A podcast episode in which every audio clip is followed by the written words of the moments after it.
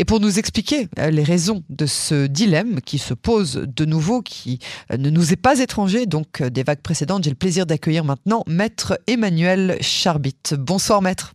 Bonsoir. Et merci d'avoir accepté d'être l'invité de Cannes en français. Vous êtes avocat et notaire au barreau euh, de Tel Aviv. Alors entrons, si vous le voulez bien, dans le vif euh, du sujet. Le vrai euh, débat se positionne entre la liberté fondamentale du citoyen et la santé publique. Comment est-ce qu'on devrait faire aujourd'hui la part des choses?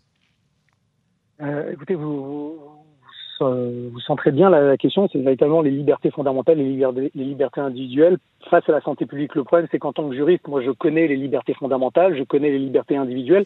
Par contre, la santé publique, j'ai plus de mal à, à, pouvoir définir ce que c'est. La liberté fondamentale, c'est euh, le cadre de la vie des, des, individus et de la collectivité, donc le, cadre de la vie en, en société.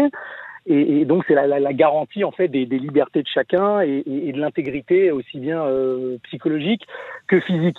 Donc, euh, on voit bien qu'aujourd'hui, euh, le, des mesures qui, euh, qui, sont prises comme celles voulant réinstaurer, comme vous l'avez précisé, la géolocalisation, ont pour but, ont pour but pardon, d'atteindre à l'intégrité physique et, aux libertés, aux libertés individuelles. La question et, le fait qui est assez, ce qui est assez ubuesque en ce moment, c'est qu'on voit en fait qu'on a, on, on, se pose une question qui sont les règles de contrôle, alors que depuis euh, plus de deux ans, on va dire, on a atteint aux libertés fondamentales ah de manière euh, de manière quotidienne. C'est-à-dire que la question ne se pose pas aujourd'hui. Ça fait près de deux ans qu'on a interdit aux citoyens israéliens de sortir de chez eux, d'aller travailler, d'aller euh, d'aller rencontrer leurs grands-parents. Mm. Et donc, juste, je, je, termine. Donc, en fin de compte, les libertés fondamentales, ça fait un moment qu'elles ont été qu'elles ont été qu'on a tenté d'y attenter.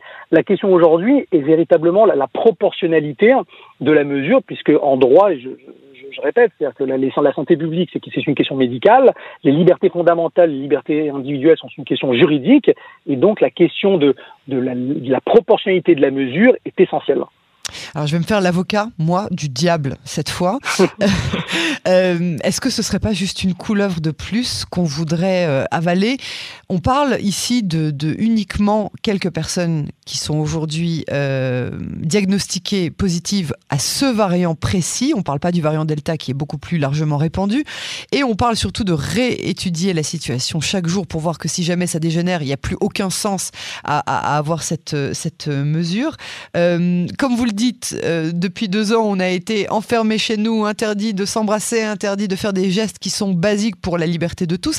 Et puis, et puis surtout, qu'est-ce qu'on a à cacher quand on est censé être euh, en confiné chez soi avec une maladie ou alors euh, de, de, dans, une autre structure, que ce soit dans un hôtel Corona, on n'a rien à cacher, on n'a pas d'amant à aller voir, on n'a pas de... J'essaye en fait de comprendre là où est-ce que ça devrait déranger les gens euh, concernés. Et, et, et, même si on avait un amant à aller voir, euh, l'État n'a pas pour vocation à fliquer entre guillemets euh, ça. que ce soit un individu ou que ce soit 100% de ces individus.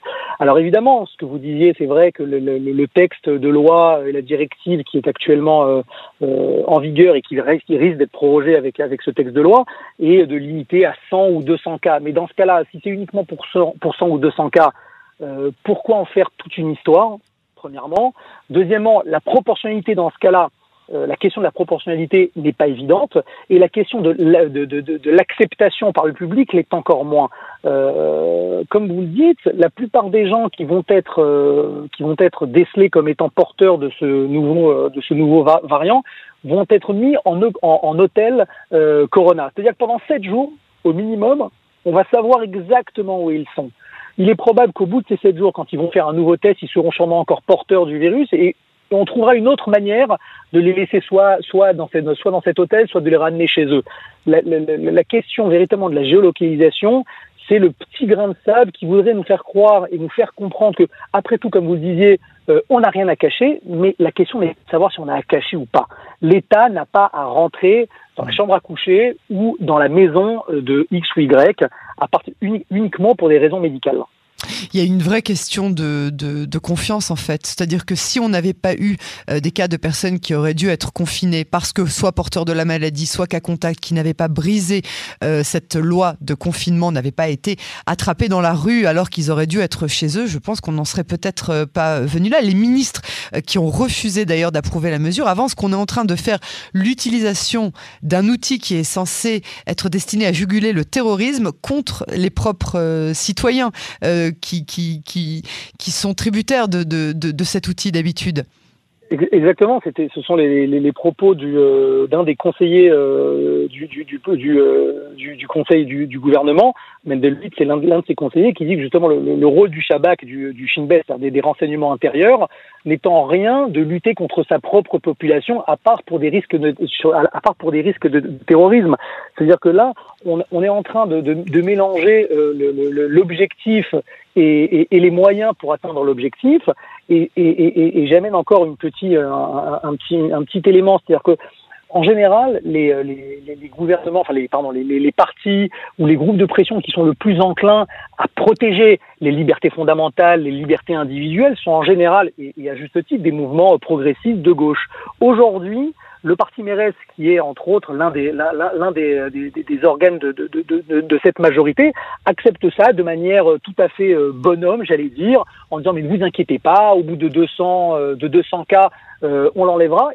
Et si on, si on regarde les choses de manière assez claire, on se doute que 200 cas vont arriver assez vite, puisqu'on nous dit, euh, je lisais encore ce matin des, des, des revues, euh, des extraits de revues médicales euh, euh vulgarisées, qui expliquaient que le, le, risque de, de, de, la propagation de ce variant euh, au, au, Omicron est extrêmement important. C'est-à-dire que rapidement, on va arriver à ces 200 ou à ces 200 ou à ces 100 ou à ces 200 cas. Donc, je, je, je reviens à ce que je disais précédemment. Tout ça pour en fin de compte, tout, tout, tout ce débat qui est, à mon sens, inutile des mesures qui sont bien trop importantes pour en fin de compte arriver dans une situation où dans, où dans deux semaines, pardon, on, devra dire euh, ça ne sert à rien, abandonnons-le. Mais, mais on aura fait rentrer dans l'esprit du public que des mesures comme celle-ci peuvent être prises. Et c'est là le souci. D'accord. Donc vous, vous vous positionnez dans, dans, dans l'état d'esprit qui dit euh, il faut, euh, il ne faut pas que l'État impose ça euh, à ses citoyens, même s'il s'agit de la santé publique et même s'il s'agit de la santé euh, de, de, notre voisin, de notre, de la personne qu'on croise dans la rue, de la vieille personne qui, qui, qui risque d'être infectée par, par ce variant. Écoutez, ce, que je dis, c'est tout comme on essaye aujourd'hui, euh, par exemple, de, vouloir euh, à tout prix commencer à faire vacciner les enfants euh, entre 5 et 12 ans. Et d'ailleurs, on voit que c'est quelque chose qui prend pas énormément pour l'instant par rapport à la troisième dose ou par rapport à la vaccination chez, les adultes et, même les enfants plus âgés. Les parents ne sont pas très enclins. Pourquoi? Parce que tout comme dans le médical, il y a le risque-bénéfice je reviens à ce que je disais précédemment mm -hmm. sur la proportionnalité. En droit aussi, il y a l'équivalent du risque-bénéfice, mais l'acceptation et l'acceptabilité pardon des mesures.